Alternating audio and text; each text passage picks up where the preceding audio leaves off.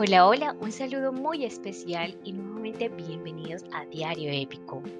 Hoy quiero contarles sobre una de las preguntas que más me hacen en el estudio de diseño y es, no sé qué hacer con este espacio. Creo que ya lo habíamos comentado hace algunos días, pero hoy quiero decirte o darte la respuesta de por qué esta pregunta hace más parte de tu ser que del diseño hace más parte de lo que tú llevas dentro. Y es que cuando nos preguntamos, no sé, no sé qué tener en ese espacio, tenemos una tarea muy grande. ¿Cuál es esa tarea? Ir dentro de nosotros y buscar cuáles son nuestras necesidades, cuáles son nuestros gustos, qué es lo que nosotros queremos.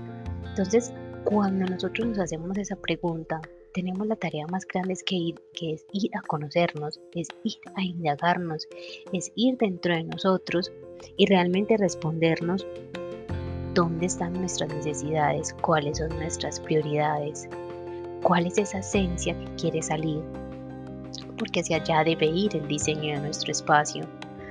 Por eso en Espacio Épico hablamos de diseños místicos. Diseños místicos porque conectamos ese ser que somos con ese espacio físico que habitamos. Hacemos un diseño místico porque es la unión de ambos, porque creamos desde los espacios esa representación de tu ser o eso que tu ser necesita o eso que ayuda a alimentar a tu ser.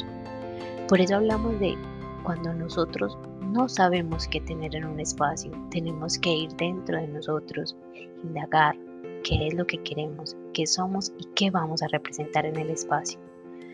Por eso, si quieres reflexionar hoy, piensa realmente qué quieres, piensa realmente quién eres, qué te gusta, qué te motiva y a partir de ahí empieza el proceso de creación.